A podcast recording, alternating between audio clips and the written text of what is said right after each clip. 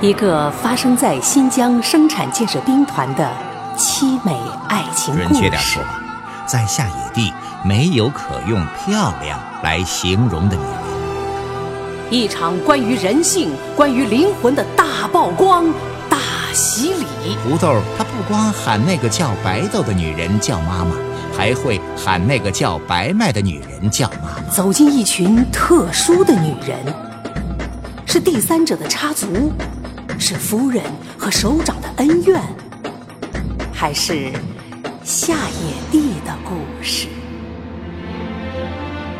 中国文学年度进步最快的作家董立国力作《白豆白麦》，为您讲述西部垦荒背景下女性婚恋悲剧和人性的美丽。请听第五十二集。杨来顺喊了起来，让白豆和白麦站住，可是，一点用也没有。两个人一直朝他走了过来，离他越来越近了。杨来顺说：“嘿这里没有你们的事，快走开，快走开！”有人要杀自己的丈夫，没有女人会觉得和自己没关。杨来顺只好说：“你你们再往前走，我我我就开枪了。”女人是胆小的，可女人要是胆儿大起来，会比男人还要胆儿大。杨来顺看着两个女人的脸，用很心疼的口气说：“你们受了不少苦啊，我来晚了。他他他他，他们一个是走资派，一个是反革命，那全是最坏的人啊！你们要和他们划清界限，断绝关系，回到革命队伍里。”啊，那还来得及啊！只要听我的话，放心吧，我会让你们过上好日子的。白豆和白麦笑了，能过上好日子，女人都会笑。看到两个女人笑了，杨来顺也笑了。笑着笑着，杨来顺突然不笑了，他瞪大了眼睛，一脸的惊愕看着白麦、白豆。不相信会是真的，想看看到底是不是真的。他低下了头，他真的看到了两把刀子握在两只并不粗大的手上。他只看到了刀柄，没有看到刀身没法看到刀身呐，因为刀身已经进到了他的肚子里。他想抬起头，告诉这两个女人，他可真是从心里喜欢她们呐。可是啊，杨来顺的头怎么抬也抬不起来了，他只能一头栽倒在了雪地上，像头不肯马上断气的怪兽，抽搐着。一会儿，他就一动不动了。老罗对胡铁说：“杨来顺死了，这个坏人终于死了。”胡铁笑了。我也要死了，我这个不坏的人也要死了。胡铁还有话说，却没有力气了，只能用恳求的目光看着老罗，直到那目光凝固成冰。老罗不能安慰胡铁。老罗从部下手里拿过了一把冲锋枪，朝着天空射出了一串子弹，仿佛这就是命令。所有的老兵一起举枪朝天射击。枪声过后，老罗低声哼起了歌，立刻那雄壮的战歌再次响在了天地之间。老罗的一张脸。唱着唱着，开始向上仰，唱到最后几句的时候，老罗的脸面对的不再是雪野，不再是人群，而是天空。天空上，铅灰色的云层像厚厚的冰块，无边无际地铺开着。它正在慢慢地移动，并开始裂变。就在老罗和一群男人喊出了最后一句歌词时，阴沉的云层现出裂纹，裂纹越来越宽，越来越长，终于露出了一片深蓝。一道金黄色的阳光穿过乌云的开裂处，照在了荒野的冰雪上，照在了老罗和所有人的身上，也照在了死了的胡铁身上。刘长根牵了一匹马走到老罗跟前，老罗骑到马上，刘长根递给了老罗一把军刀，老罗举起了军刀，朝着所有的人。行军礼，几乎就在同时，只听“唰”的一声响，所有的老兵一百多人，一百多个老兵全向着老罗举起了军刀，向老罗回礼。泪水滚出了眼窝，许多年没有哭过的老罗流泪了。那道从阴云中射出来的阳光仍然在闪耀，可天空中却落起了雪花。下雪了，雪在歌声中飘荡，好像雪也有了旋律，有了声音。歌声在空旷的荒野上，随着马蹄的节奏，无边无际地回响着。这一年的冬天。在整个中国，除了下野地，不会再有第二个地方会有一群人唱着这样的一首歌。这首歌预示着下野地将开始一个新的日子。老罗首先解散了各种名称的造反组织，让人摘掉了革委会的牌子，重新挂上了垦荒农场的牌子。他亲自主持召开了春耕春播动员大会，让所有靠边站的干部回到了工作岗位上。马厂长担心老罗这么做会带来大麻烦，老罗却说：“大不了就是掉脑袋，如果怕掉脑袋，我们就不会有这个江山。”粗犷苍凉的自然景观。艰苦卓绝的生存环境，温柔而倔强的美丽女性，野性十足的男人，交织着情仇、敢恨、敢爱，压制与反抗，阴谋与凶杀。白豆白麦为您讲述夏野地上演着的惊心动魄的爱情悲剧，正在播出。有些造反组织不甘心失败，还想和老罗抗争。老罗在一个黑夜，带着一群老兵，把那些想反扑的造反派头头全部抓了起来。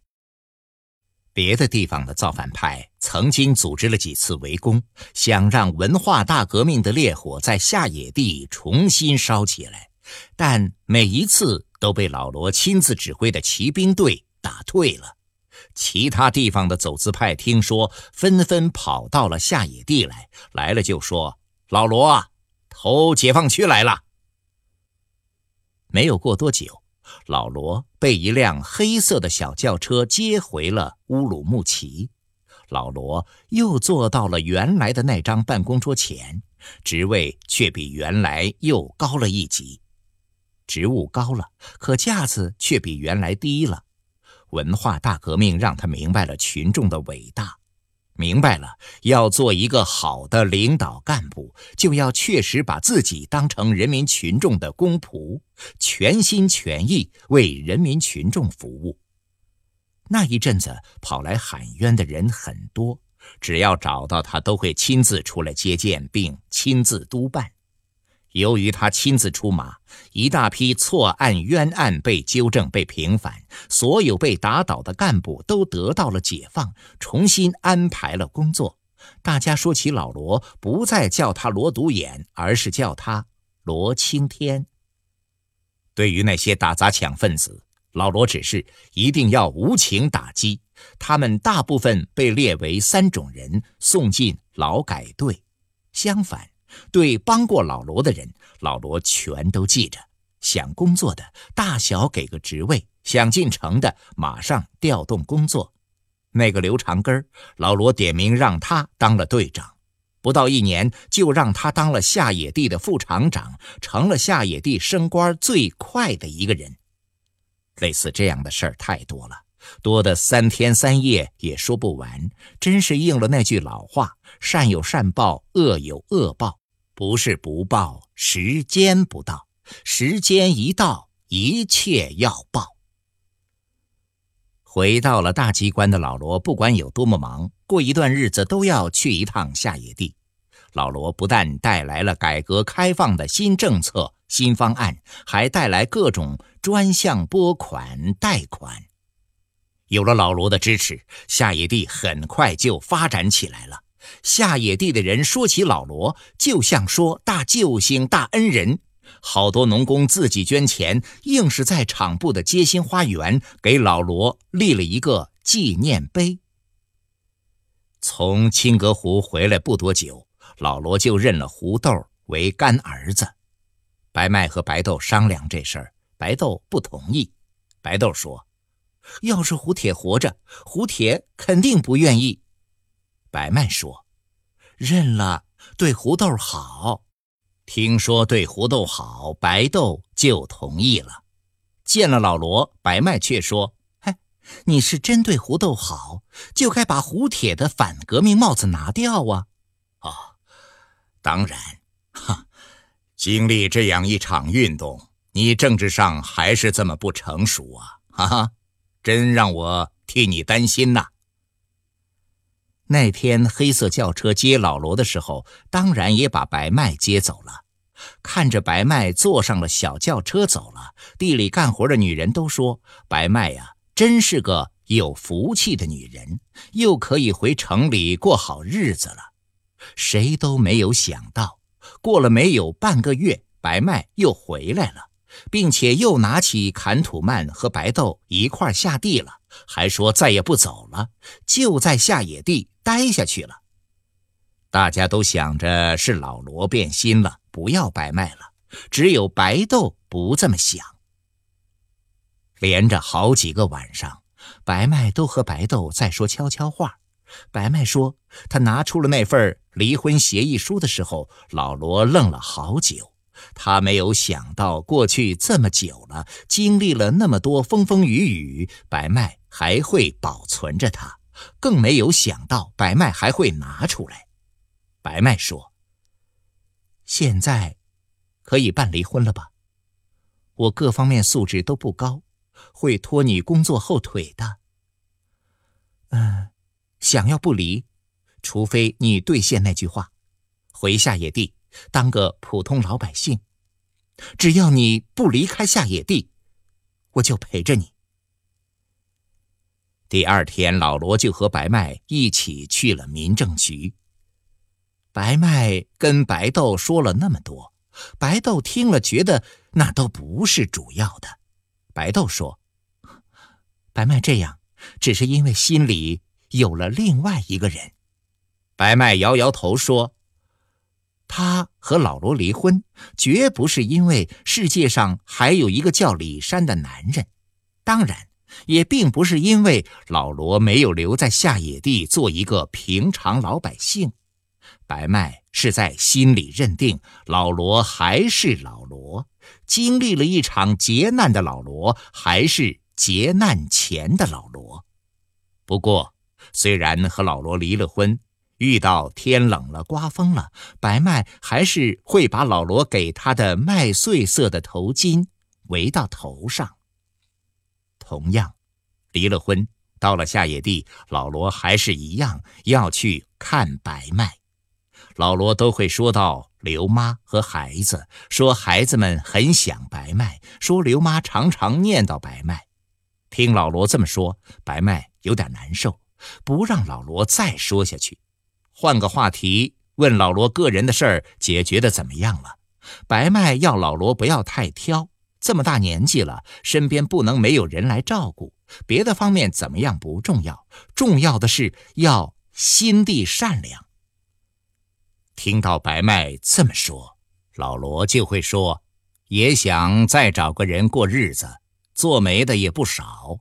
可是只要一见面，怎么都看不顺眼，倒还不如一个人更清静、白麦会问老罗个人的事儿，老罗却从不问白麦个人的事儿，好像白麦一个人这样过日子是老罗更愿意看到的。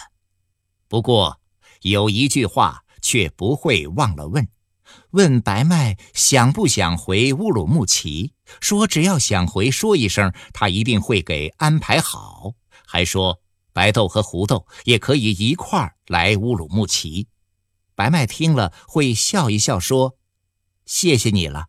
不过我们哪儿都不想去，就想待在下野地去看白麦，同时还要看白豆和胡豆。他们三个人住在一块儿，看起来很方便。老罗每次来都会带东西给胡豆，先开始是吃的东西，后来胡豆上学了，就给胡豆带学习用具和书。”看白豆和胡豆，还会看胡铁，还会在他的坟墓前站上一会儿，还会对胡铁说：“那把胡铁锻打的刀子，在青格湖用来扎鱼的刀子，他一直带着。他把它挂在了办公室的墙上，一抬头就可以看到。”您正在收听的是新疆本土作家董立博的广播小说《白豆白麦》。为您讲述发生在下野地的爱情悲剧，欢迎继续收听。胡豆上学了，和别的孩子不同，胡豆每天回到家里会有两个女人给他做饭，身上穿的衣服也是由两个女人缝制的，因此他不光喊那个叫白豆的女人叫妈妈，还会喊那个叫白麦的女人叫妈妈。胡豆喜欢读书，还喜欢刀子。房子前面放了一个草把，没事的时候会站在几米外往草把上飞刀子。练完了刀子，胡豆会拿一本书看。干爹每次来都会给他带书，他的新书就很多，总是看不完。白豆和白麦做饭的时候，胡豆坐在炉子前，边往火里续柴，边翻着书看。厚厚的书捧在手里，那样子倒真是像个书生。看书看进去了，牛牛喊他去玩，他都不去，所以都相信胡豆会有大出息的。那个翠莲呐，还是经常来串门，她又找了个男人。这个男人在武斗时被炸瘸了一条腿。翠莲说：“腿瘸了没事儿，别的地方好着呢。”翠莲也张罗着给白麦和白豆找男人，可她总是刚一张嘴，就让白麦和白豆给堵回去了。到了休息日，白麦说：“哎，我想吃鱼了。”白豆说：“啊，我也想吃。哎，那咱们捉鱼去吧。”走在路上，白麦老往天上看。白豆问白麦看什么呢？白麦不说。